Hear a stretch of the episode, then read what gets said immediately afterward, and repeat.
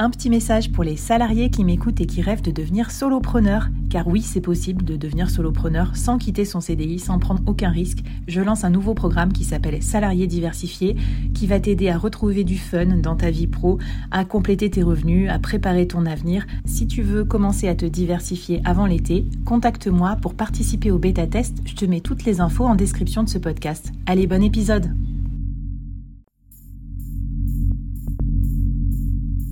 À quoi ressemblerait ton business si tu pouvais être épaulé par les meilleurs experts? Avoir un board de rêve disponible 24 heures sur 24 pour t'aider, répondre à tes questions? Je suis Flavie Prévost et ce board, je l'ai créé pour toi dans ce podcast.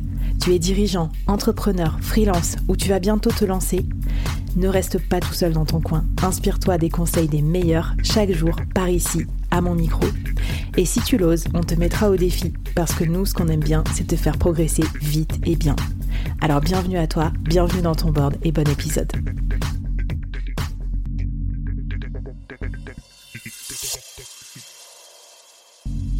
Aujourd'hui, je te présente une nouvelle mini-série, 5 épisodes express, à binger pour progresser vite et bien sur un thème business incontournable. N'oublie pas de t'abonner à la newsletter dédiée pour recevoir les bonus. Allez, c'est parti pour le premier épisode de la série. Bonjour à toutes et à tous et bienvenue dans cette nouvelle mini-série du board. Alors aujourd'hui, je suis trop contente de ce nouveau thème. Je sais que vous l'attendiez depuis longtemps. Il y a un paquet de salariés qui écoutent le board, qui sont tapis comme ça dans l'ombre de leur entreprise, de leur CDI, en train de se dire, ah, je suis chaud pour devenir solopreneur. Ça a l'air d'être la meilleure vie. comme moi, il y a, il y a quelques euh, années, j'allais dire. Et du coup, faire cette transition de salarié à solopreneur, c'est génial. Mais c'est encore mieux si on peut la faire dans des bonnes conditions de sécurité et notamment des conditions financières. C'est pour ça qu'aujourd'hui, dans cette mini-série, on va regarder ensemble comment partir avec un gros chèque et comment partir avec une belle dose de sécurité pour réaliser vos projets d'entrepreneur, de solopreneur. Et qui mieux que mon invité du jour pour nous en parler? Je vous demande d'accueillir du coup dans le board Amalric de Bouvet. Amalric, salut, ben, bienvenue au board. Salut Flavie, merci de m'accueillir. Écoute, euh, donc toi, tu as développé un projet, tu vas nous en parler parce que tu es, presque solopreneur, quoi. Tu es duopreneur, en fait. Euh, mais vous avez un mode et un lifestyle euh, d'entrepreneur très similaire au nôtre parce que voilà, vous, vous êtes agile, vous êtes que deux pour gérer ce business qui est florissant. Et donc, en fait, toi, tu accompagnes les salariés à partir avec, enfin, en bon terme et avec un chèque 5, 12, 20 mois ou plus. Je lis ton claim LinkedIn parce que je trouve ça assez clair. Et euh, voilà, bah, du coup, on va voir ensemble dans cette mini-série en 5 épisodes comment on fait pour négocier. Euh, tu vas nous donner tous tes secrets. Tu nous mets plein de ressources en plus aussi dans la newsletter du board que je vous envoie. Euh, inscrivez-vous, je vous envoie ça à la fin de la semaine quand on a publié toute la mini-série. Voilà, premier épisode, j'ai envie de te dire, on commence par quoi? Parce que ça fait quand même un peu peur le sujet de la rupture conventionnelle. On n'a pas envie de se planter, on n'a pas envie de sortir du bois, de raconter n'importe quoi et de se casser toutes ses chances de négocier. Donc vas-y, dis-nous un petit peu euh, comment, comment on sort de l'ombre. Bah déjà, effectivement, nous, on est duo, euh, duopreneur. Donc François et moi, on est passé par là. En fait, on sait pertinemment qu'aujourd'hui, si tu veux monter un business, euh, que ce soit en soloprenariat ou alors même monter une structure dans les startups et autres, la case départ, finalement, la fondation, la base, c'est d'obtenir la rupture conventionnelle. Pourquoi? Bah Parce que si tu n'obtiens pas la rupture co, bah, tu passes à côté finalement euh, d'une sécurité. Tu passes à côté d'un filet de sécurité. Et ça, on nous le répète tout le temps, j'ai besoin d'un filet de sécurité pour avoir de la sérénité. alors, il y en a qui sont mariés, il y en a qui ont des enfants, il y en a qui sont seuls, mais dans tous les cas, on a tous une bonne raison, tu vois, d'avoir des factures à payer ou alors d'avoir besoin de se dire, je tape pas trop dans, dans, euh, bah, dans, dans mes caisses, dans mes économies. Et l'avantage de la rupture cause, c'est que tu obtiens à la fois euh, bah, déjà un chèque parce que tu as le, minimum syndical, le minimum légal qu'on te donne. Tu peux aller négocier du supralégal, donc ça fait euh, du cash en plus. Et en plus, tu as 18 à 24 mois de chômage. Donc ça, c'est quand même euh, non négligeable quand tu sais que tu veux te mettre à 100% euh, sur ton business, sur ton projet. ça nous arrive même d'avoir des gens qui ont des, des bribes d'idées, mais qui se disent, bah, moi, il faut que je sois à 100% euh, de mon temps sur mon projet ou sur mon idée. Il faut que je sois à 100% ici au niveau de mon énergie. Donc, j'ai pas envie d'avoir de tracas, j'ai pas envie d'avoir à penser à, à la fin du mois. Et on a de la chance d'être en France. Bah, en France, tu as quand même euh, un beau filet de sécurité, c'est le chômage. Et, euh, et, finalement, on peut même se poser la question, ben, finalement, est-ce que le, pôle emploi ne serait pas un peu le, le, premier business angel de France, tu vois?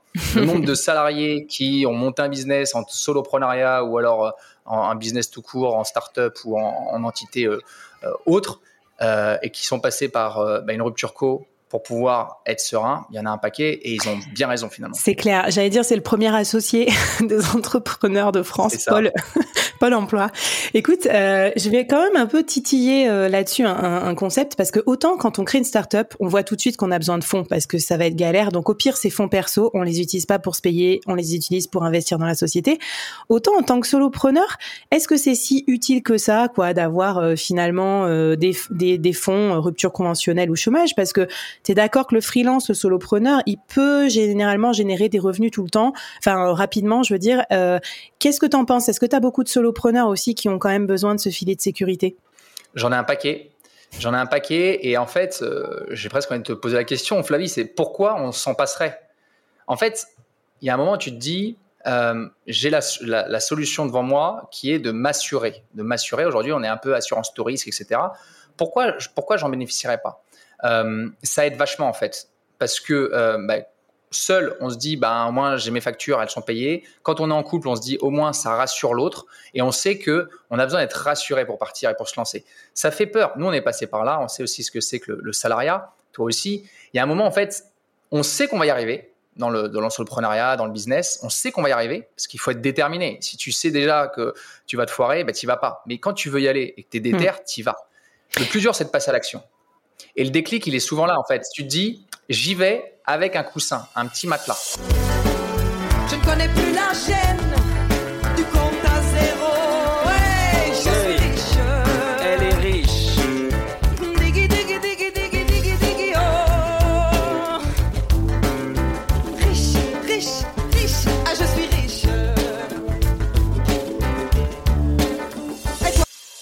Ok, oui, tu veux dire que ça sert de déclic en fait pour oser se lancer, ça c'est trop top. Alors moi je trouve aussi que les ce que je vois de temps en temps, ouais, gna gna gna, vous avez le chômage, du coup ça vous motive pas à faire de chiffre d'affaires, c'est complètement faux. Donc arrêtez de penser que vous êtes infragile parce que vous prenez le chômage et la rupture conventionnelle. Déjà c'est un droit, on va en parler aussi. Si vous arrivez à le négocier, enfin voilà, c'est du légal, donc on va en parler. Moi j'ai fait tout, j'ai fait side, plus structure conventionnelle, plus Pôle emploi. Donc, euh, et vraiment, ça m'a pas empêché. Et j'ai fait quand même euh, six chiffres dès la première année de mon soloprenariat. Rasibus, hein, genre 100, 101 000 quelque chose euros de chiffre d'affaires. Donc, tu vois, ça m'a pas fait de moi une feignasse. Et au contraire, même limite, je, pas que je regrette un peu parce que je pense que j'aurais pu encore plus travailler sur le board et tout ça plutôt que freelance et à fond. Mais bon, bref, ça vous empêche pas. Donc, euh, est-ce que tu as un petit conseil à nous donner qui sont, Attends, juste Flavie, tu vois, qui sont ces personnes qui nous disent euh, ça vous empêche de faire du business? Qui bah, sont-ils? De quel droit ils disent ça en plus? Non, non, mais je trouve ça ridicule. Et surtout, moi, je pense qu'il y a un truc très sain avec l'idée de la rupture conventionnelle, c'est aussi de partir en bon terme avec son euh, mmh. employeur. Moi, je l'ai beaucoup apprécié, ça, ce, ce, passage, parce que je trouve que quand tu es solopreneur, tu as souvent besoin de ton ancien, ton ex-employeur pour te recommander, peut-être pour te faire passer en mission sur tes premières missions freelance, et puis ne pas cracher sur ta vie d'avant non plus. Euh, quand on est salarié, on apprend plein de choses qui nous aident à être un bon entrepreneur. Enfin, tu sais, moi, j'ai un monde des deux côtés, quoi, côté freelance sa casquette et côté dirigeant. Donc, euh, donc ça me plaît qu'on ait une approche assez euh, sensée là-dessus. Bon, top. Alors, on commence par quoi, d'après toi euh, La toute première étape, peut-être le premier défi que tu as envie de donner à nos auditeurs avant qu'on avance comme ça dans les chapitres vers de, plus en plus précis dans la rupture conventionnelle? Bah, Mon premier défi, ce serait déjà de vous fixer une échéance. En fait, quand est-ce que vous voulez partir? Quand est-ce que vous voulez vous lancer? Et en fait, il faut être, il faut être assez assez studieux. C'est simple, hein. on prend un stylo, on se l'écrit, on dit voilà, il me faut un élément déclencheur et il me faut une date. Si cet événement se réalise pas, ça veut dire que ça déclenche le fait que je parte. Et hmm. il faut qu'on ait mis une temporalité, donc on met une échéance. C'est hyper important et c'est le cas pour l'ARC, mais pour tous les objectifs dans la vie. Si on met pas de temporalité, bah finalement, et qu'on attend un élément déclencheur, bah on peut l'attendre, l'attendre, l'attendre. Et à contrario, si on, a un élément déclencheur, euh, on a une date, mais qu'on n'a pas mis d'élément déclencheur, on arrivera aussi à repousser. Donc, mettez-vous bien ça, écrivez-le. Quel est l'élément déclencheur qui fera que vous passerez à l'action et à quelle date? Ok, bah écoute, tu te rends compte que tu es peut-être l'élément déclencheur de certains qui sont là en train d'écouter le board avec leurs petits AirPods, en train de se promener en se disant tiens tiens, est-ce que c'est pas un signe qu'il faut que qu'il faut que je m'active? Bon, en tout cas, quoi que vous fassiez, racontez-nous aussi.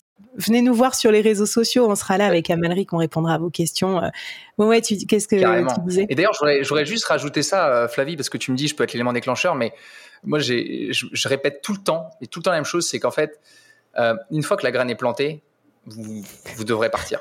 C'est pas possible. Il y en a qui attendent euh, six mois, d'autres qui attendent six ans. Mais en fait, c'est carrément, il faut partir. La graine est plantée et ça va germer. Donc, euh, vous battez pas, mm. n'allez pas contre courant, contre vous-même. Quoi, c'est pas possible. Et puis, euh, j'ai envie de te dire, tant qu'on part dans des bonnes conditions financières et de sécurité, qu'on se met pas en risque là-dessus, en fait, on peut toujours revenir aussi. Hein. Il y en a plein qui deviennent solopreneurs ou freelance, puis qui après retrouvent un, un, un job, euh, back to salariat. Enfin, moi, je trouve que la vie, c'est un peu un continuum entre tout ça. On n'est pas obligé de dire qu'on sera plus jamais salarié ou de quitter son job avec pertes et fracas.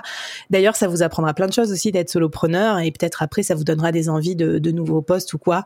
Trop bien. Eh ben écoute, Amalric, euh, merci déjà pour tous ces premiers, euh, ces premières pistes d'indices. Euh, une dernière petite question le délai qu'on peut se fixer, il y a quand même, j'imagine, un peu un délai incompressible. Je pense que je peux pas dire, bah, je claque madame, enfin, je claque pas madame, mais genre, je pars la semaine prochaine. Quel est le délai généralement d'accompagnement que tu fais avec les gens? Combien de temps ça prend à peu près? En moyenne, 11 semaines entre le moment où ils rentrent dans le parcours et ils quittent leur boîte. Et donc, c'est ça qui est beau, c'est que nous, on arrive à aider les salariés à négocier une rupture conventionnelle et à sortir dans le même laps de temps que ceux qui posent leur DEM, puisqu'en général, on a un préavis de trois mois. Trop bien. Donc en fait, quand vous posez votre DEM, vous avez trois mois à tirer dans votre boîte. Bah, nous, on utilise ces trois mois pour négocier, partir la tête haute et avec un chèque. Eh ben, c'est sympa. Profitez-en pour anticiper votre prochaine saison professionnelle. Et pour ça, on va continuer avec l'épisode 2 où on va voir justement comment partir en bon terme d'avec son employeur. C'est parti.